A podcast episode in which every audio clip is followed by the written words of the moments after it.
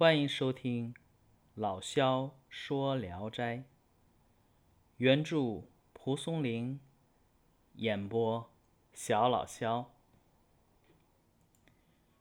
今天讲的这个故事啊，叫《崂山道士》。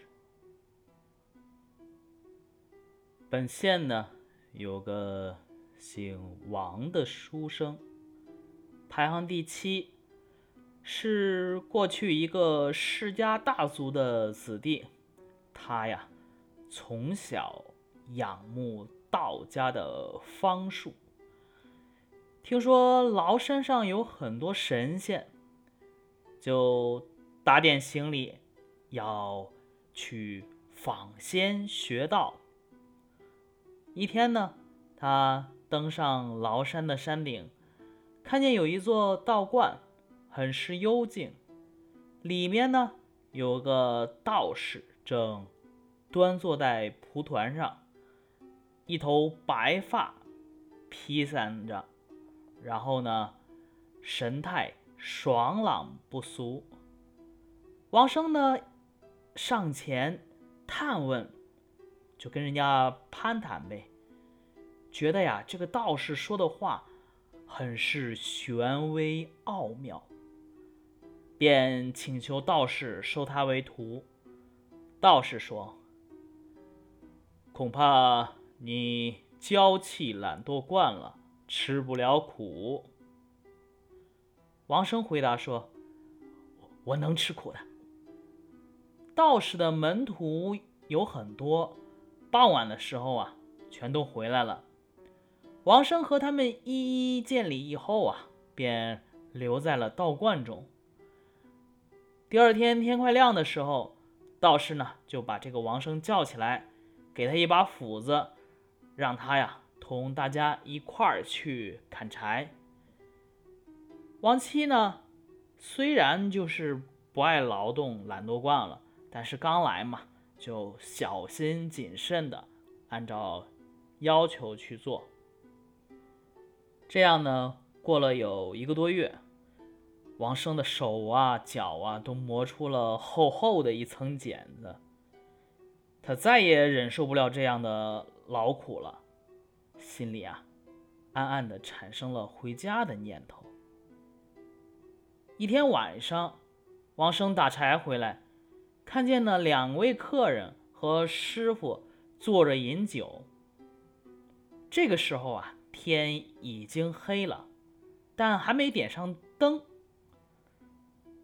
这个时候啊，师傅捡了一张如同镜子一样的圆纸，就贴在墙上。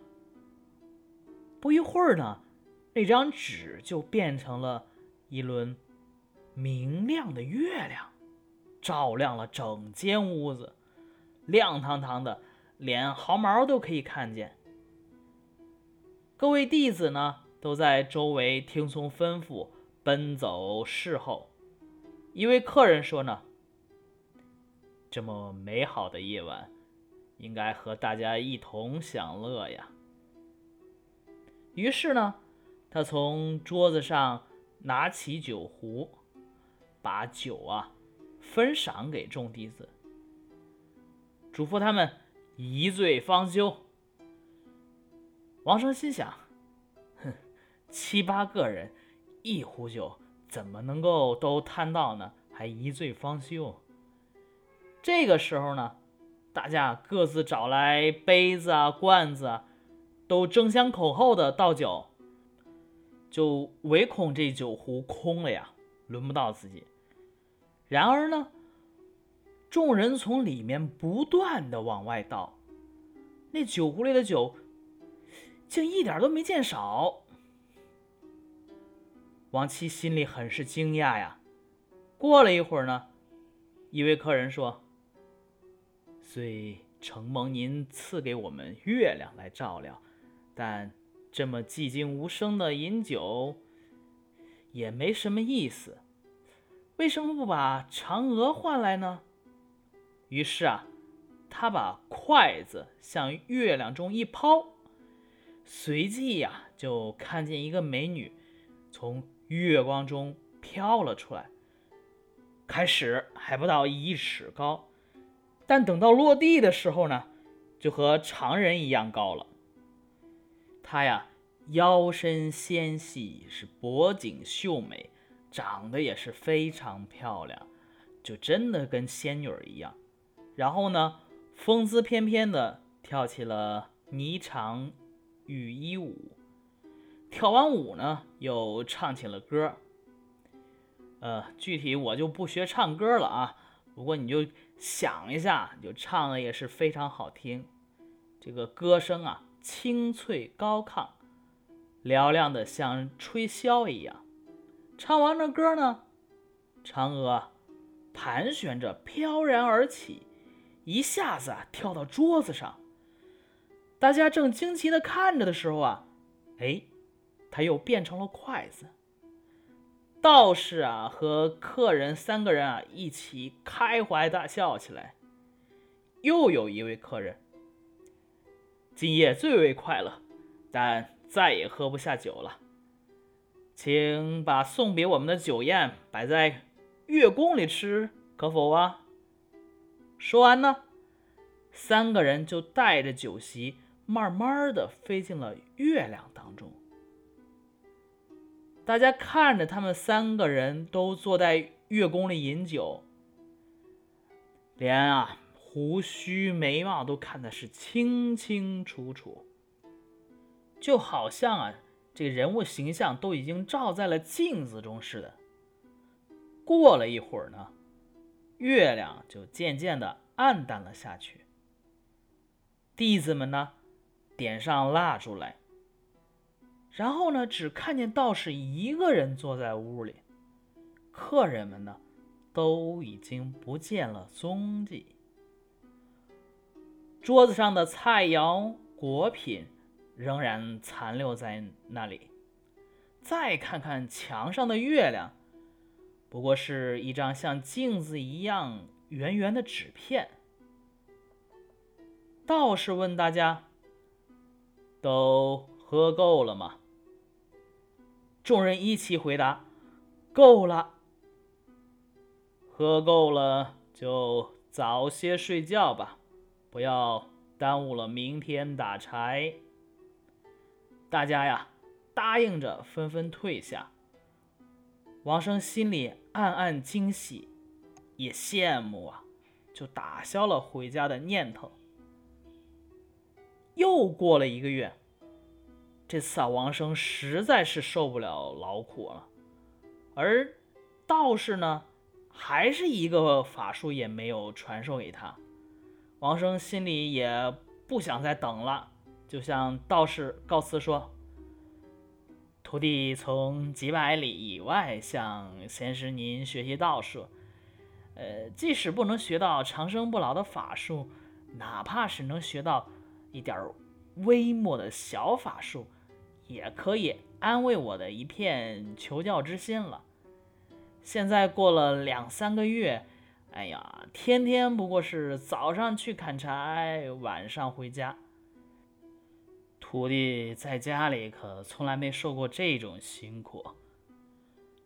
道士呢，笑着说：“我本来就以为你不能吃苦，现在看果然如此啊。”也罢，明天早晨就送你回去。王七说：“呃，徒弟在这里劳作了多日，请师傅稍微教我一点小本事，呃，这次就不算白来了。”道士问：“你想要学什么法术呢？”王生说：“哎，我我常见师傅行走的时候。”墙壁也不能阻隔，您直接就穿过去了。能学到这个法术，我就知足了。道士呢，笑着答应了他。于是呢，道士就教他念口诀，让他自己念了咒以后呢，就招呼道：“进去。”王生面对着墙呢，不敢进去。道士呢，又说。你试着往里走一下。王生啊，果然慢慢的往前走，但呢，到了墙跟角，又被阻挡住了。道士说：“你低头快进，不要再犹豫不前。”王生啊，就在离墙几步远的地方，冲着墙跑了进去。到了墙里以后啊，好像空空的，什么东西都没有。再回头一看，身子果然已经在墙外边了。王生是大为惊喜，又回去拜谢师傅。道士说：“回去以后要清白做人。”否则法术就不会灵验了。于是呢，送了他路费，让他回家。王生回到家里，自吹自擂说：“啊，我遇见了仙人，学会了法术，这些什么墙壁呀、什么之类的，再也不能阻挡我。”妻子呢，不相信。于是啊，王生效仿起那天的举动，离着墙啊几尺远。往墙里跑去，不料啊，一头撞到这个墙壁，猛地就摔倒在地上。妻子扶起他一看，只见额头啊肿起了像鸡蛋似的一个大包。妻子就讥笑他。王生觉得是又惭愧又气愤，大骂这个老道士不是什么好东西。意思是说，听到了这件事的人呐。没有不大笑的，但却不知道像王生那样的人，世上啊还真有不少呢。现在有一种粗野之人，嗯，喜欢像毒药一样的坏东西，但是呢，却畏惧治疗的药物。于是啊，便有一帮拍马屁的人，向他进献啊显威风、逞暴力的方法。以迎合他的心意，还骗他说，掌握了这种法术去运用它，就可以横行天下而无可阻挡了。起初试行未必没有点小效果，于是啊，这个人就以为天下之大都可以任他这样子干了。这种人不撞到墙壁上摔得头破血流，是绝对不会停止的。好，这一篇啊就讲完了。其实啊，《崂山道士》这一篇是带有一点教育意义的教学小说。怎么意思呢？因为啊，学习任何知识都要过两关。第一种呢，要打好坚实的基础，基础不牢呢，是学什么都难以深入。第二呢，要能吃苦，也就是能坚持。这个没有什么捷径可走。王生呢，过不了这两关，当然也就学不了道。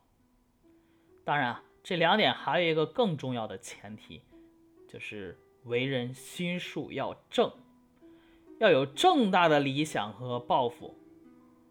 没有理想和抱负的学习啊，是缺乏持久动力的。